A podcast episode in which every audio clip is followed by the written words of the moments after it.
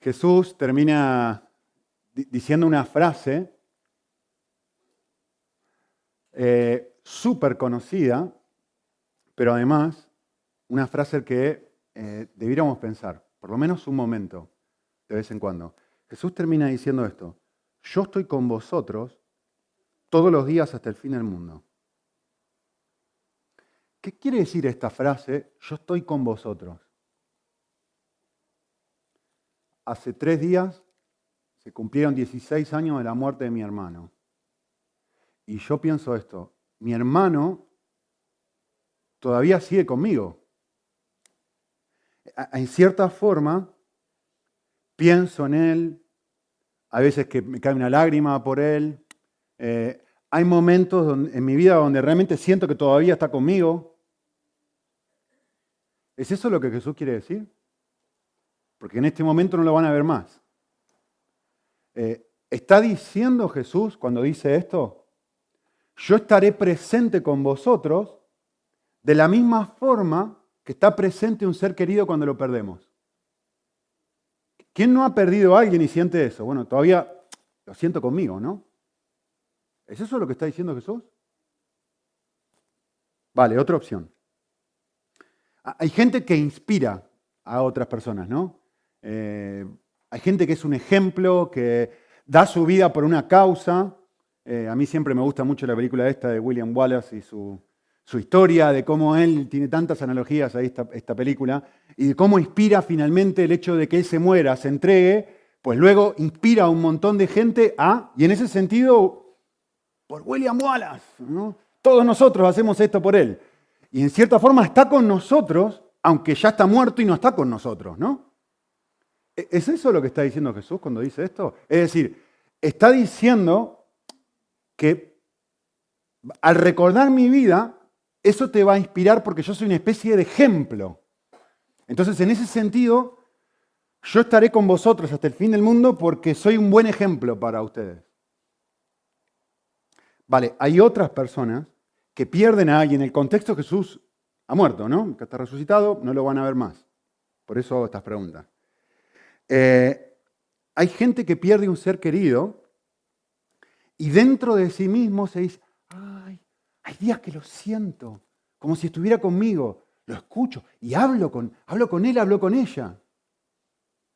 ¿Es esto lo que dice Jesús?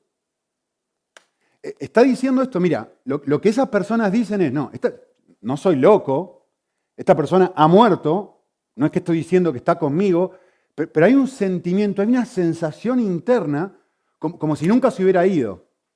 ¿No? Así que yo pregunto, ¿qué está diciendo Jesús con esta frase? Yo estoy con vosotros. ¿Está diciendo alguna de estas cosas? ¿O está diciendo otra cosa diferente? Bueno, lo que Jesús está diciendo es algo sobrenatural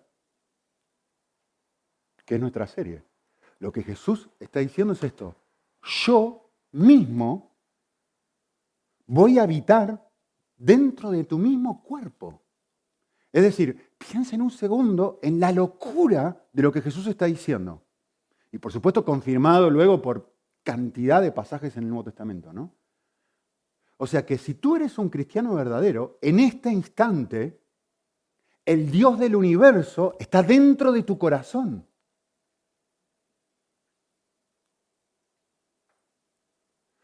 ¿Por qué hablamos de sobrenaturalidad? Porque son cosas que yo no puedo producir.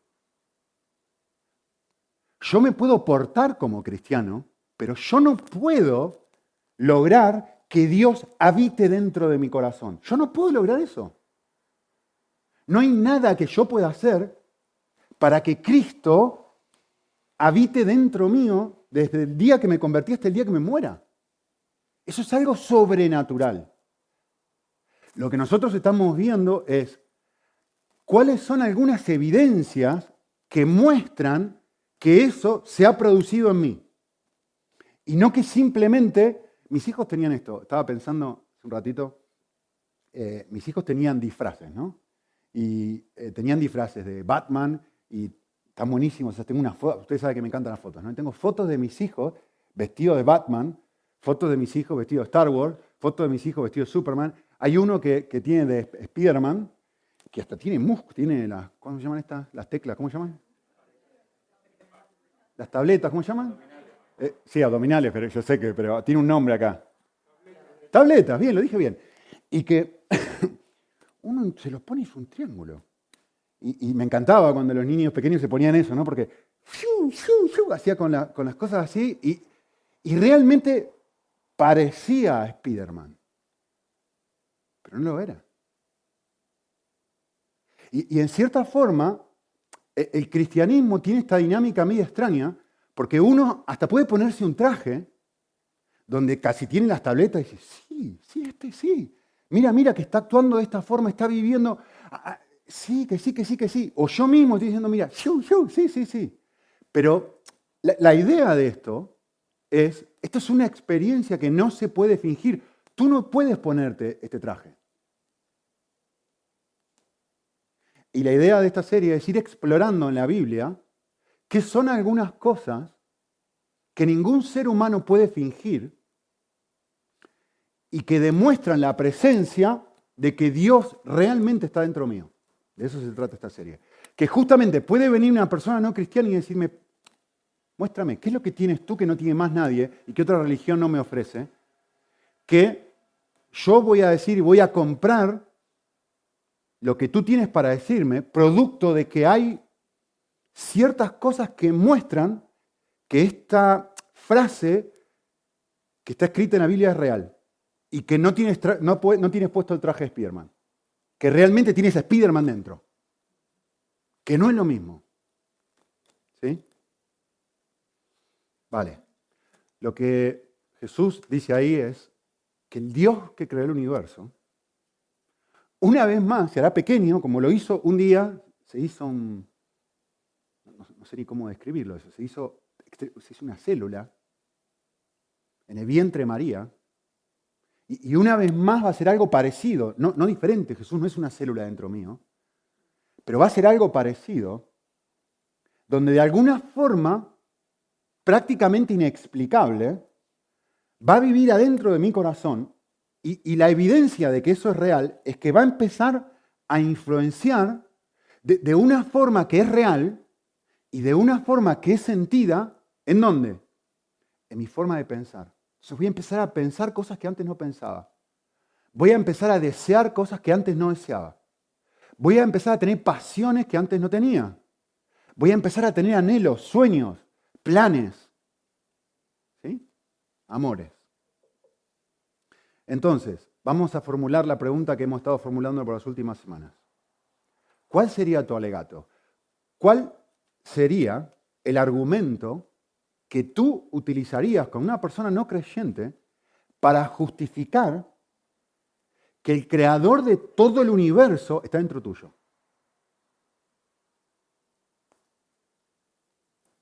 Bueno, Pablo lo que hace en 1 Corintios 6 es justamente eh, dar un alegato y ser muy claro en este sentido.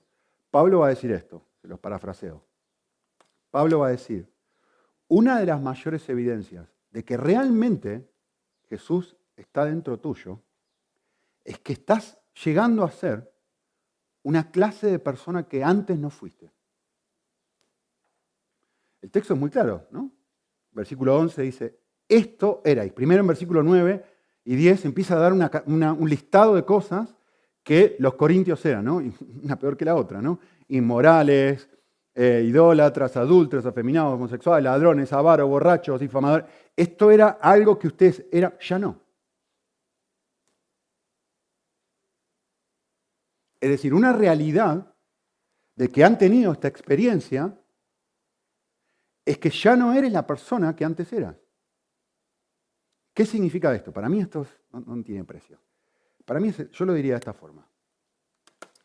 Es tener la habilidad para pensar, sentir y hacer cosas totalmente contrarias y totalmente opuestas a mi personalidad, a mi tendencia natural y a mi temperamento. Esto es una evidencia de que alguien no normal está dentro mío. ¿Por qué? Porque estoy haciendo cosas que Nico naturalmente no haría. Yo naturalmente sentiría, desearía, pensaría, actuaría de esta forma. ¿Cuál es la evidencia de que no me estoy vistiendo de Spider-Man? De que ahora hay algo dentro mío, alguien dentro mío, y se empiezan a ver cosas en mí que normalmente no se verían en Nico. Pero no solo acciones, sino pensamientos, sentimientos, pasiones, deseos, afectos. ¿Sí? Vale, déjeme decirle algunas cosas muy prácticas sobre esto. Es muy tentador pensar lo siguiente, es fácil pensar, vale, pensemos en las características típicas que debe tener un cristiano y decir, vale, esas son las características que yo debería tener. Por ejemplo, ser una persona servicial, y eso mostraría que entonces yo soy una persona que tiene a Cristo dentro. Ser, ayudar a la gente pobre, eh, tolerar la injusticia, qué sé yo, en fin, dar dinero a otros.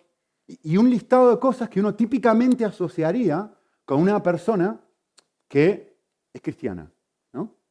Vale, yo quisiera decirles, porque esto no es lo que estoy, estoy diciendo yo, yo quisiera decirles que esto no es que no sean evidencias ¿sí? de una persona cambiada, lo que quiero decir es que pueden no serlo, que no es lo mismo. Sígame la lógica. No estoy diciendo que estas típicas cosas no lo sean, estoy diciendo que pueden no serlo. ¿Qué quiero decir? Que una persona no creyente también puede tener estas cosas. También puede ser paciente, también puede ser servicial, también puede ser amoroso, también puede preocuparse por los pobres.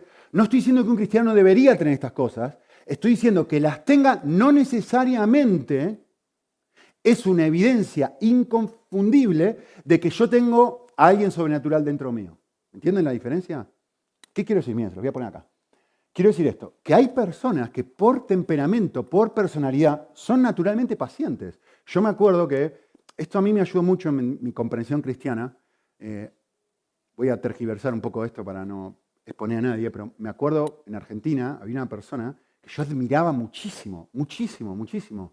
Y la razón por la cual lo admiraba era porque era una persona extremadamente paciente. Y, y yo no podía creer cómo esta persona tan y tan y tan paciente. Y por mucho tiempo eso me inspiró y digo, quiero ser como este hombre. Pero claro, hubo un momento donde yo descubrí que este hombre era paciente, no por influencia de Cristo, era paciente porque su temperamento era así. Y si no hubiera tenido Cristo dentro, hubiera sido paciente igualmente. Entonces, pasó algo loco, dejé de admirar a esta persona. Porque digo, esto no es una evidencia de sobrenaturalidad, esto es una evidencia de su personalidad. ¿Sí? Hay personas que por temperamento les encanta servir. Y uno dice, uh, a mí me cuesta, vale, pero esta persona no. Está todo el día sirviendo y sirviendo y sirviendo. Entonces no es una evidencia. Para ella, para él, eso no lo es. Hay personas que por temor siempre sonríen. Qué dulce, qué dulce, pero si es Cristo encarnado. Pero hay gente no cristiana que también sonríe porque tiene miedo. Entonces, no necesariamente eso es una evidencia de que tengo Spider-Man adentro. ¿sí? No es muy meritorio que para una persona paciente actuar con paciencia, ni para una persona misericordiosa actuar con compasión. Eso es normal. Lo que realmente muestra un cambio significativo y no normal, por ejemplo, es cuando una persona que es tímida, que es introvertida, que no suele decir lo que piensa, empieza poco a poco a experimentar dentro un, nuevo coraje y valentía para X. Evangelizar, para decirle a una persona cuando está haciendo algo malo, etc. En fin, da igual. Para esa persona en particular, eso es algo sobrenatural. Lo que estoy queriendo decir es esto. La invasión de Dios en mi vida, si es real, me permite a mí vivir de una forma opuesta a la que yo de forma natural viviría. Naturalmente yo funcionaría así. Déjenme darles algunos ejemplos. Una persona que habla mucho que está aprendiendo el regalo del silencio. Y su opuesto. Una persona que no habla que está aprendiendo a decir lo que piensa. Eso es sobrenaturalidad para esa persona. Una persona que ahorra y, naturalmente guarda, guarda, guarda, guarda, que ahora empieza a, a tener pasión por ser generoso. Una persona cómoda que empieza a servir. O una persona que sirve que ahora deja que la sirvan. Qué loco, ¿no? Lo, sobrenatural no es servir, lo sobrenatural es que yo ahora, por, por causa de Cristo, ya no soy la persona que antes era. Empieza a haber evidencias de cosas que no son normales para mí. Que pueden ser normales para otro, pero para mí no lo son. Un hacedor que empieza a descansar. Hay mucha gente que está muy consagrada con Cristo y que hace muchas cosas. Y está en muchos ministerios y, quizá lo que realmente mostraría que Dios está dominando su vida es que suelte ciertas cosas. Para esa persona. Hay otro que no hace nada. Y que, que realmente Cristo tuviera, necesitaría comprometerse más. Depende, ¿no? Eh, una persona misericordiosa que empieza a confrontar. Un egoísta que empieza a pensar en otros, que deja de pensar en sí mismo. Un orgulloso, una persona que constantemente está buscando el estar en el centro de atención y poquito a poquito empieza a decir, quiero deleitarme en que nadie sepa nada sobre mí. El amor de Jesús es tan real en mi corazón que puedo perder. Puedo soltar y no tener un cuerpo bonito. Que por supuesto está muy ligado al orgullo eso, ¿no? Que quiero tener un determinado cuerpo, una determinada ropa, un determinado peinado, porque eso me ensalza. Y de repente, lo que sería normal para mí, para mí no, ¿eh? pasarme dos, tres horas frente al espejo, ¿saben? Eh, nosotros nos casamos a las ocho y media, a las ocho y cuarto yo no me había cambiado todavía. Mi esposa no, no, no, no me podía creer. Ocho y media nos casamos, ocho y cuarto yo no me había cambiado. Pero eso no es meritorio para mí. Realmente no es meritorio, es normal. Yo funciono así. Para mí hubiera sido sobrenatural prepararme un poco mejor para mi boda. El punto es, ¿y para ti? Porque no encuentro mi identidad y encuentro mi identidad en otra cosa. ¿Sí? Eh, una persona que le cuesta horrores perdonar y que producto de que la influencia de Jesús Ahora puede hacerlo. Un poco lo que vimos hace, la semana pasada, ¿no? Alguien que está frustrado con la vida y que poquito a poquito está empezando a decir, estoy soltando la vida. La estoy dejando. La estoy dejando. Esto era lo que yo era, una persona quejosa. Ahora, esto es lo que estoy empezando a hacer. Una persona que suelta la vida, que tiene las manos abiertas. Eh, alguien que buscaba aprobación constantemente y de repente, poquito a poquito, más y más libertad. Alguien obsesionado con el éxito, que poco a poco empieza a decir, me encanta que otros triunfen, qué lindo que te va bien. Y, encuentra placer en eso, en que a otro le vaya bien. Una, una persona con profundas luchas sexuales, que comienza a vivir libre de su adicción. Hay gente que no lucha con esto, hay gente que sí, que es súper duro. ¿Sí? Una persona que le encanta eh, maquillarse y cuidarse obsesivamente, que poquito a poquito está soltando, diciendo, y, quiero volver a decirles algo, entiendan esto, entiendan esto. Yo puedo, porque ahora escuché un mensaje sobre la sobrenaturalidad y digo, vale, no, a mí lo normal es que yo me arregle mucho, entonces ahora no voy a arreglarme nada. Y, tratar de crear eso en mí es ponerte el, eh, el traje de Spiderman. No, no estoy diciendo ahora intenta producir esta clase de cosas en tu corazón. No es lo que estoy diciendo. Lo que estoy diciendo es otra cosa. Lo que estoy diciendo es que poquito a poco, como vamos a ver un rato, cuando la realidad del Evangelio se hace algo sentido dentro de mi corazón, poquito a poco voy abriendo las manos. Y deja de ser importante esto. No estoy diciendo forzate a hacer esto. Son evidencias que empiezan a surgir si mi experiencia cristiana es genuina, que no es lo mismo. ¿eh? Entonces, punto clave. Lo que puede ser sobrenatural para uno puede ser perfectamente natural para otro. Eso es muy importante de entender. Eh, la gran evidencia de la sobrenaturalidad en mi vida es la presencia de algo no natural para mí. Por eso necesito entender mi propio corazón. Lo natural para mí es no querer estar solo. Siempre tengo que estar con alguien. Y poquito a poquito, ahora estoy empezando a encontrar, no me acuerdo con quién hablaba ayer, incluso a encontrar placer en decir el Señor y yo. No es que tengo que volverme un ermitaño, no estoy diciendo eso. Y viceversa. ¿Vale? Entonces, la pregunta es, ¿he comenzado a ver pequeños destellos de esto? De deseos y de pensamientos y de acciones que no son normales para mí. Y Pablo lo que va a hacer, esto fue un gran preámbulo, pero Pablo lo que va a hacer en este pasaje es empezar, es mostrarle a los corintios algo, es decir, hay ciertas cosas que están pasando en la iglesia, en la iglesia de Corintio, que no son congruentes con esta realidad de haber experimentado esta experiencia de tener a Cristo dentro. Y va a mencionar cuatro. Yo alguna voy a hablar más que la otra, otras simplemente las voy a mencionar. Por lo menos en este pasaje. ¿sí? La primera, no la leyó Lidia porque si no iba a ser demasiado largo la lectura, está en 1 Corintios 5.1. Así que tienen que mirarlo ustedes en su Biblia. Porque digo, si le hago leer dos capítulos, pues nos vamos a quedar dormidos.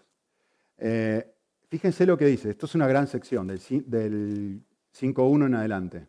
¿sí? Hasta el 6 es una gran sección que habla sobre un gran tema. ¿sí?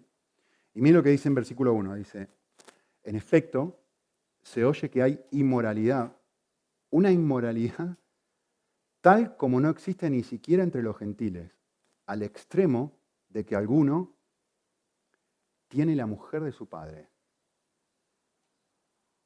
Esto es muy fuerte. Evidentemente es muy fuerte, es decir, es una persona que está teniendo relaciones sexuales con su eh, madrastra, que también ha tenido relaciones sexuales con su padre. Es fuerte, muy fuerte. Hay un verbo ahí muy interesante. Simplemente quiero que observen el tiempo del verbo al final, que dice, si alguno tiene la mujer de su padre. No dice tuvo la mujer de su padre, dice tiene la mujer de su padre. Y si siguen leyendo lo que viene después, que no lo voy a hacer, es muy claro que esto es una experiencia continua. No fue una caída, no fue un error, no fue un momento, sino es una experiencia que ha mantenido por un montón de tiempo. Y justamente todo lo que viene después en el capítulo es, Pablo va a decir, ¿cómo puede ser que esto esté pasando y no haya uno de ustedes que no confronte esta situación? ¿Se acuerdan? Vale. ¿Qué es lo que Pablo está diciendo? Pablo está diciendo es, no puede ser que si tú realmente, como va a decir más adelante, has experimentado el Evangelio, no, haya dentro tuyo, no, no ciertas luchas sexuales, no estamos hablando de eso, pero no haya una, una lucha interna, un combate interno contra tus deseos desordenados. Esto tiene que estar en un corazón de una persona que ha experimentado una conversión genuina. Esto tiene que estar ahí. ¿sí? Eh, déjenme decirles algo que no les, los va a sorprender un poquito. Este pasaje muestra algo, porque entre paréntesis está hablando de alguien creyente, ¿eh? lo cual es muy fuerte. ¿sí? Este pasaje a mí me hace concluir lo siguiente. No debe sorprendernos que algunos cristianos luchemos con cosas aún más terribles que la gente no cristiana. Porque realmente sorprende, uno lee esto y dice, pero ¿cómo puede ser? Y, algo que uno puede sacar de aquí es, no, no debería sorprenderme de esto. Corintios era Las Vegas del siglo I. esta gente vivía en un libertinaje total, en un descontrol. Había dichos en el momento que nadie, no, muchos pueden pagarse un viaje a Corinto. como, diríamos ahora, no mucha gente puede pagarse un viaje a Las Vegas. Corintiar significaba lo que ya se imaginan. Era un contexto extremadamente eh, libertino. Entonces, esta gente viene de un contexto terrible. Y cada uno de nosotros viene con su historia. Cada uno de nosotros, como dijimos antes, viene con su lucha, con lo que es normal para uno. Con lo que es natural, producto de X, nuestra crianza, nuestras formas, nuestras luchas. todos tenemos cosas que hemos traído, un bagaje que hemos traído con nosotros. Y, por esto, no es que Cristo invade nuestra vida y ¡pum! todo cambia. No, Cristo invade nuestra vida y la cosa empieza a cambiar, que no es lo mismo. ¿Sí? Ser invadido por lo sobrenatural no es vivir en las nubes. La razón por la, eh, por la cual Pablo dice lo que dice en este pasaje es, vale, está bien, luchamos con cosas terribles, aún más terribles las que lucha una persona que no conoce a Cristo. Pero el problema no es esto. El problema es que debería generarme una profunda convicción si no estamos haciendo algo para remediarlo. Y esto es lo que dice en 1 Corintios 5. Dice, ¿cómo puede ser, dice Pablo, va a decir más adelante, que aunque yo no esté presente, alguno de ustedes no se levante y diga, esto no puede ser? Esto no es compatible con una persona que dice, yo tengo Jesús adentro. ¿Lo ven? La lucha no es el problema. No batallar contra la lucha es el problema acomodarme, dejarme, abandonarme. Ese es el problema. Pedro dice exactamente lo mismo, miren. 1 Pedro 2.11. Amados, os ruego como extranjeros y peregrinos que os sostengáis de las pasiones carnales que combaten contra el alma. Me encanta este pasaje, este texto. No puedo leer este pasaje sin acordarme de mi primer viaje a África, año 1996. ¿Cuándo naciste? Mira, antes que nacieras. Eh, una de las cosas que me sorprendió el viaje, que nunca me voy a olvidar, es que cuando, cuando la gente te saluda, te da la mano y no te la suelta. Y cuanto más te quiere, más te sostiene la mano. Hombres con hombres, mujeres con mujeres. Entonces yo me acuerdo al principio del viaje, me daban la mano y me la soltaban. Al final del viaje me dan la mano y no me la soltaban. Y te hacen así, y te saludan y se con la mano agarrada. Y yo estaba soltándome la mano. Y la otra cosa que te sorprende muchísimo es que cuando vas a la casa, a la casa, a la choza, lo que sea que tenga la gente, y te vas de la casa, no te acompañan hasta la puerta. Acá en España te acompañan hasta la puerta, ¿no? Eh, adiós. No, no. Vas de la mano hasta la puerta de la casa de la otra persona. Imagínate, Sara, si David viene a casa y lo llevo de la mano hasta la casa, tu casa. Y la gente nos ve. ¿Qué diría? Mire, mire, mire. ¿Qué diría todo el mundo? Qué raro. Madre mía, diría. Estos dos.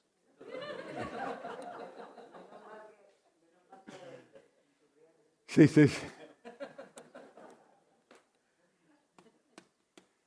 Mira, ¿saben lo que diría? En España eso no se hace, salvo que, ya sabemos. Es extraño. Es extraño. Esta forma de comportarse es extraña. En España esto no se hace. Esto no es normal. Esto no es lo que se... Quizá en Zambia se hace, pero en España esto no se hace. Y lo que Pablo, perdón, lo que Pedro está diciendo acá es, miren, hay cosas que la gente debería observar en nosotros y debería decir, esto no es normal. Aquí nadie hace esto. La forma en la que tú estás viviendo es, lo tengo que decir, sobrenatural, es anormal, es incoherente con el estilo de vida que tiene el resto de la gente. Esto no es extraño, es llamativo, es brillante, como diría Mateo, ¿no? Ahora, quiero que observen el texto y traten de responder qué es un extranjero para Pedro. ¿Qué es un extranjero para él? Bueno, la respuesta es muy simple. Un extranjero es alguien que no vive de acuerdo con sus pasiones. ¿No? Un extranjero es alguien que ha transformado sus deseos. No está hablando de acciones, está hablando de deseos. De que dentro de su corazón hay una batalla. Y hay una pelea en combate, es lo que dice, ¿no? Y ese combate, esta persona está empezando a ganarlo. Ha comenzado a experimentar un cambio interno que está comenzando a visualizarse en lo externo. ¿Lo ven? ¿Qué es lo normal? Lo normal es no batallar, lo normal es vivir para mí. Lo normal es, vamos Corintios, funcionar de acuerdo con la forma en la que yo siempre funcioné. Siempre paciente, siempre paciente, siempre callándome la boca, nunca, abriendo nunca diciendo nada. O lo opuesto, siempre trabajólico, siempre ahorrando dinero, siempre lo que sea. ¿Por qué? Porque estoy viendo para mí. Lo anormal es que hay un combate adentro del alma que empezó a producirse producto de qué? De que alguien ha invadido mi alma. Entonces hay una guerra interna ahora dentro de mi corazón. Y esa guerra interna tiene que ver con una, batalla de deseos. Lo, lo, natural es buscar mi mayor bien. ¿Y cómo lo hago? Yo busco mi mayor bien sacándome siempre 10 y siendo la mejor alumna, siendo el mejor alumno, siendo el mejor de la clase. Lo anormal para mí es, ahora voy a soltar y lo que me saque, me saco. ¿Ven que eh, para mí en el colegio no era ese mi problema? Pero ven que es muy particular a cada uno.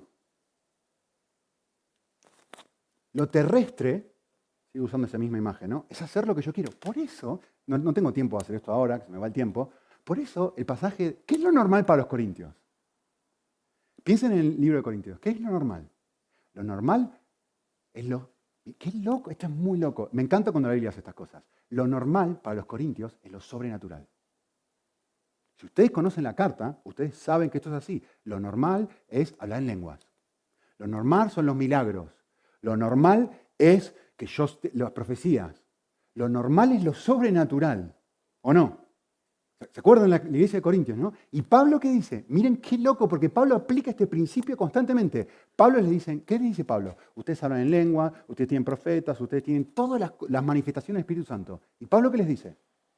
Pablo les dice esto, yo les voy a mostrar un camino más excelente.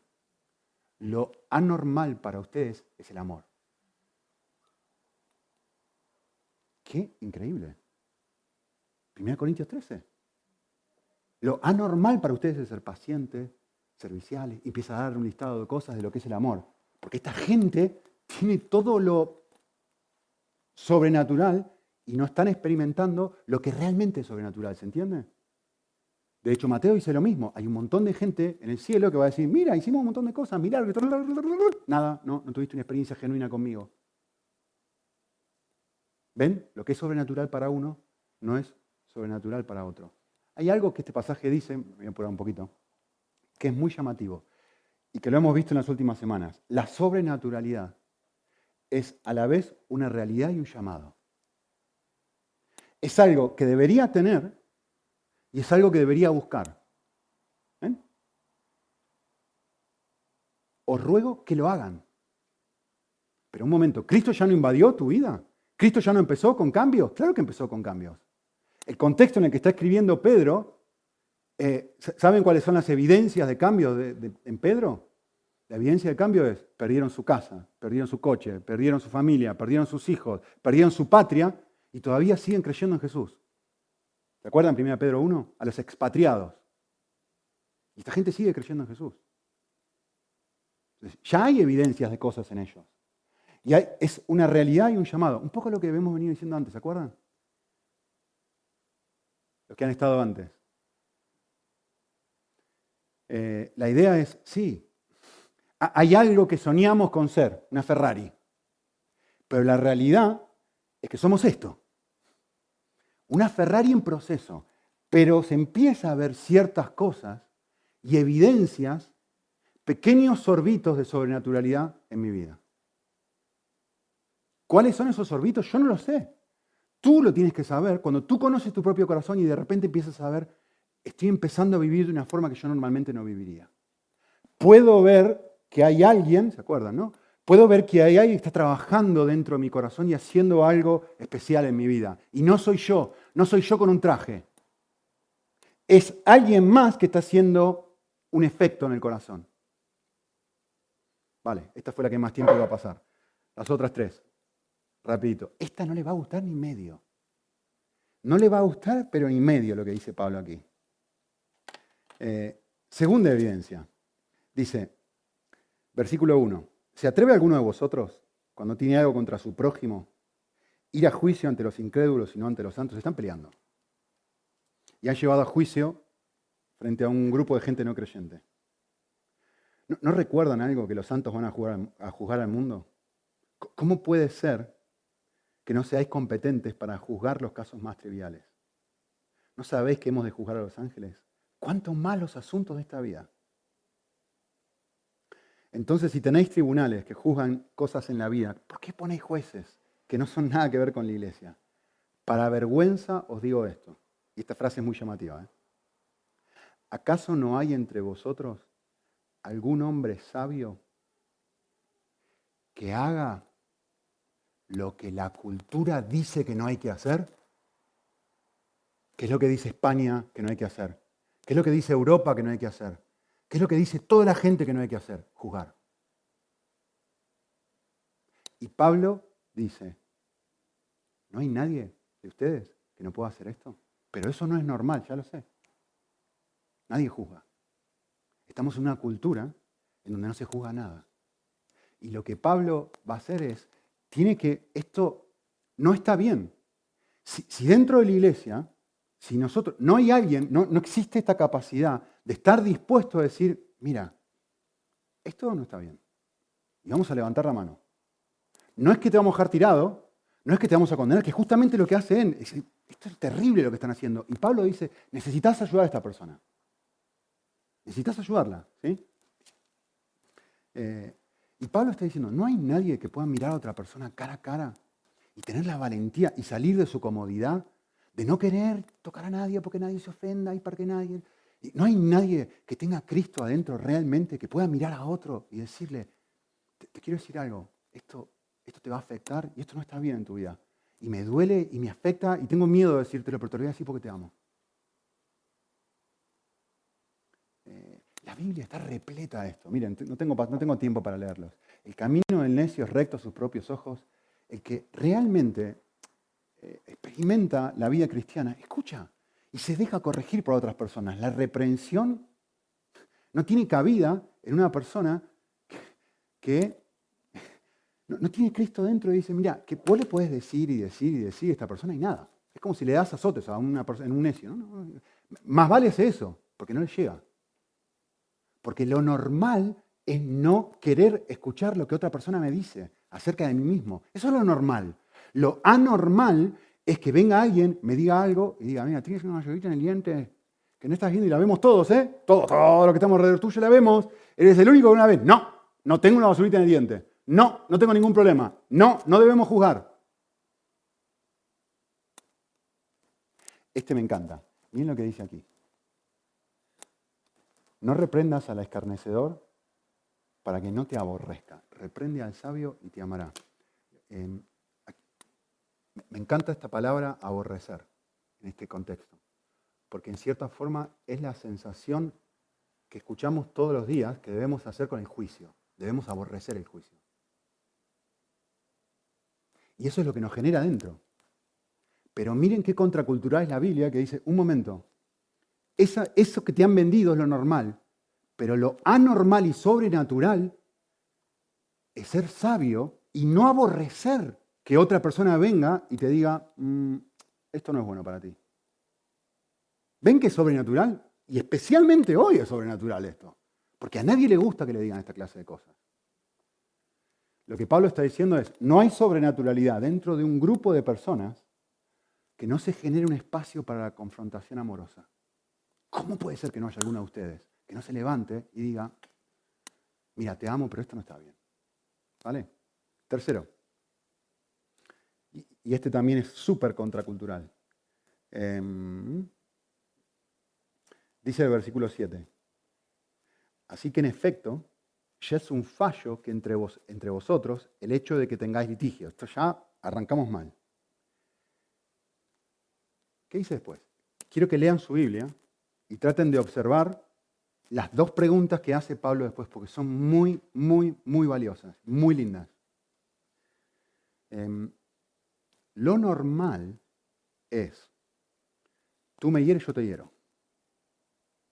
Lo normal es, en el contexto, tenemos un conflicto por dinero, que es el contexto este, tenemos un conflicto por dinero, discutimos, peleamos, la cosa no va bien, no hay nadie que pueda ayudarnos dentro de la iglesia, ¿qué hacemos? Vamos a un juez para que nos ayude. Esto es lo que está pasando acá.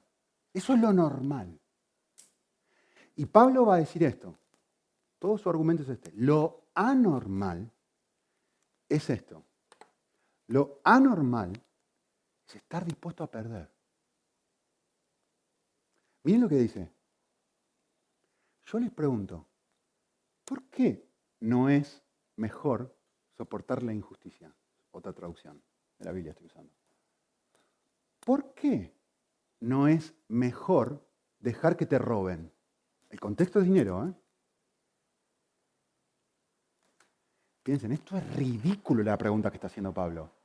Lo que está diciendo es total y completamente fuera de lugar. Lo que Pablo está diciendo es, ¿te pusiste a pensar por qué puede ser mejor perder dinero que ganarlo?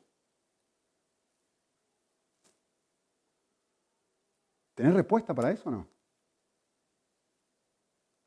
¿Quién en un juicio está dispuesto a perder dinero? ¿Qué es lo normal? ¿Querés ganar? ¿Qué es lo, qué es lo anormal? Es, por amor a Cristo, abrir la mano. No, pero son dos mil euros. ¿Qué es lo normal? ¿Qué es lo anormal?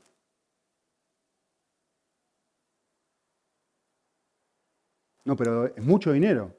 ¿Qué es lo normal? ¿Qué es lo sobrenatural? Lo normal es querer lo mío. Lo sobrenatural es abrir la mano. Y la pregunta es, ¿cómo puede ser que si realmente has experimentado a Cristo, es lo que Pablo va a decir, ahora se lo voy a mostrar, no estés dispuesto a que te suceda lo mismo que a Él? Que no perdió dinero, perdió su vida. Si, Él está realmente, si Él ha invadido tu corazón, y si Él está tocando tus afectos,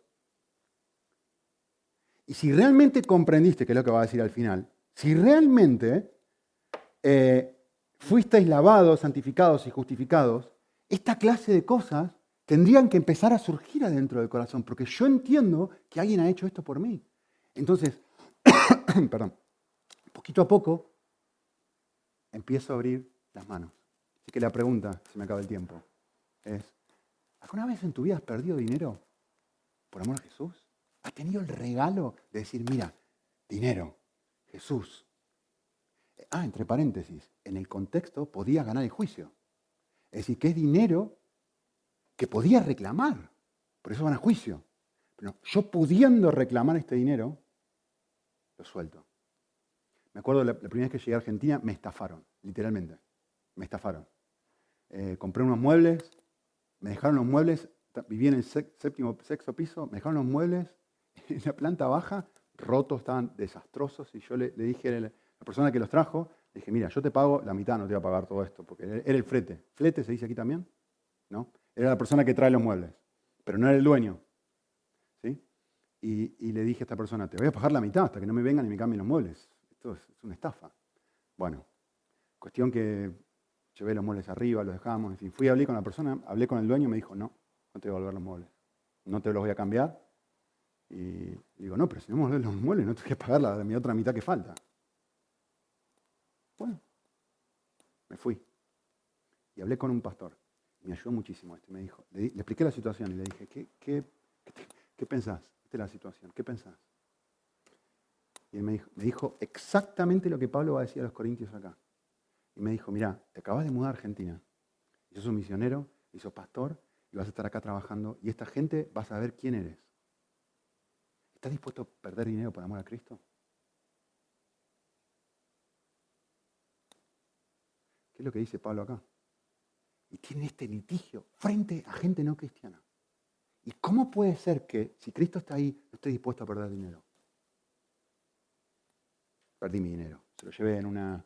¿Qué hicimos? Le llevamos un sobrecito con el dinero y le, escribí una carta. Y le dije, mira, la verdad no te lo mereces, pero quiero decirte una cosa, soy cristiano. Voy a hacer algo que, voy a hacer por amor a Dios. Le escribí una carta, le prediqué el Evangelio y dejé la carta con el dinero a este hombre. No sé qué pasó. Eh, la última. Bueno, justamente la que dice un versículo 6. Para vergüenza digo esto, no hay nadie que juzgue. Y miren lo que dice en versículo 6. Un hermano litigia contra otro, pero miren lo que, lo que Pablo está pensando.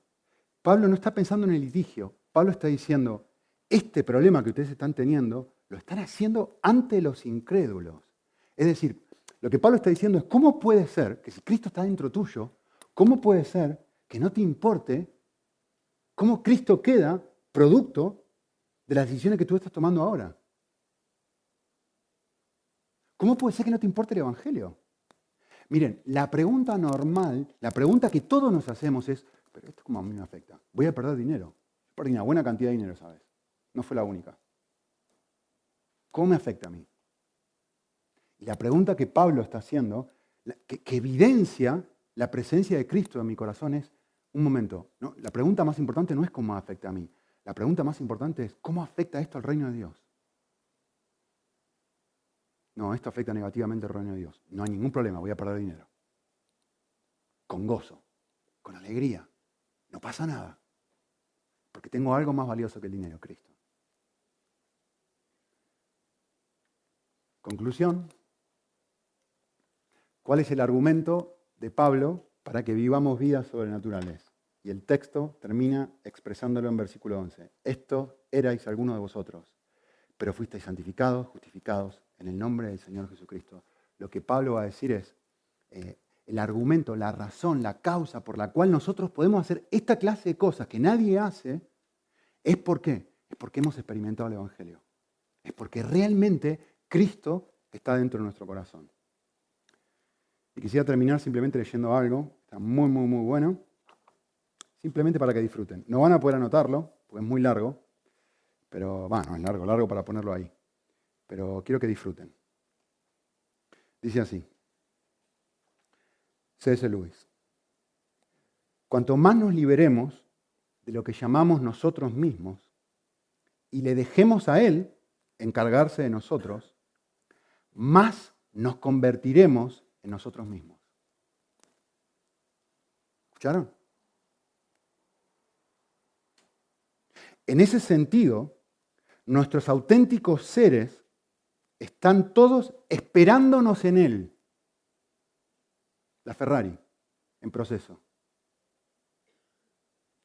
Cuanto más nos resistamos a Él e intentemos vivir por nuestra cuenta, más nos vemos dominados por nuestra herencia genética, nuestra educación, nuestro entorno y nuestros deseos naturales. No es algo que yo pueda hacer, es algo sobrenatural.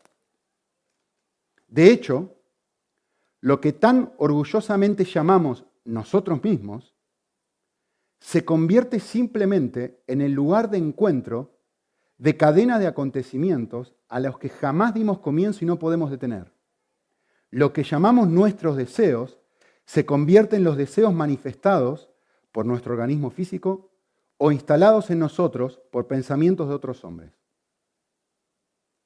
Es cuando volvemos a Cristo, cuando nos entregamos a su personalidad, que empezamos a tener una auténtica personalidad propia.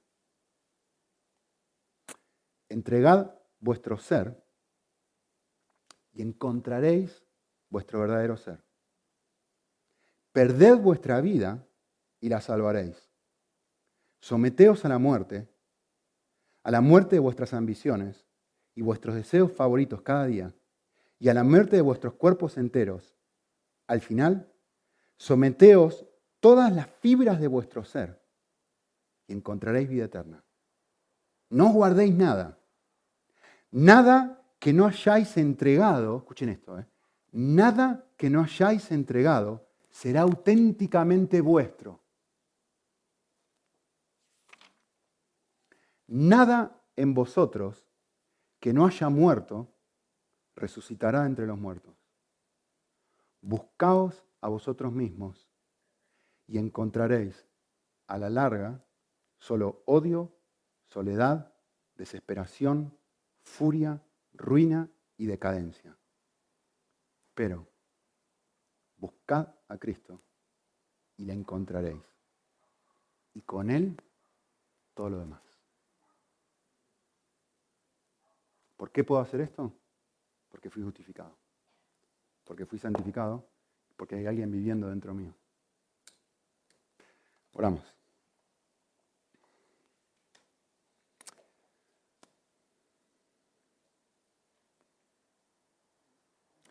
Señor, queremos aprender a dejarnos dominar por ti. Hemos sido invadidos por el especial, por el distinto, eh, por alguien atractivo, bello, fabuloso, por el amor mismo. Queremos cada día tener la experiencia de conectarnos contigo, eh, que abra nuestros ojos para poder ver lo que ya es nuestro y que esa realidad de vida nos cautive y nos permita comenzar a tener vivencias no normales. Lo deseamos, Señor. No, producirlas, no manifestarlas para que otros nos aplaudan o nos palmen en la espalda. Lo que realmente deseamos eres tú. Ayúdanos a soltar nuestra vida para encontrar vida en ti.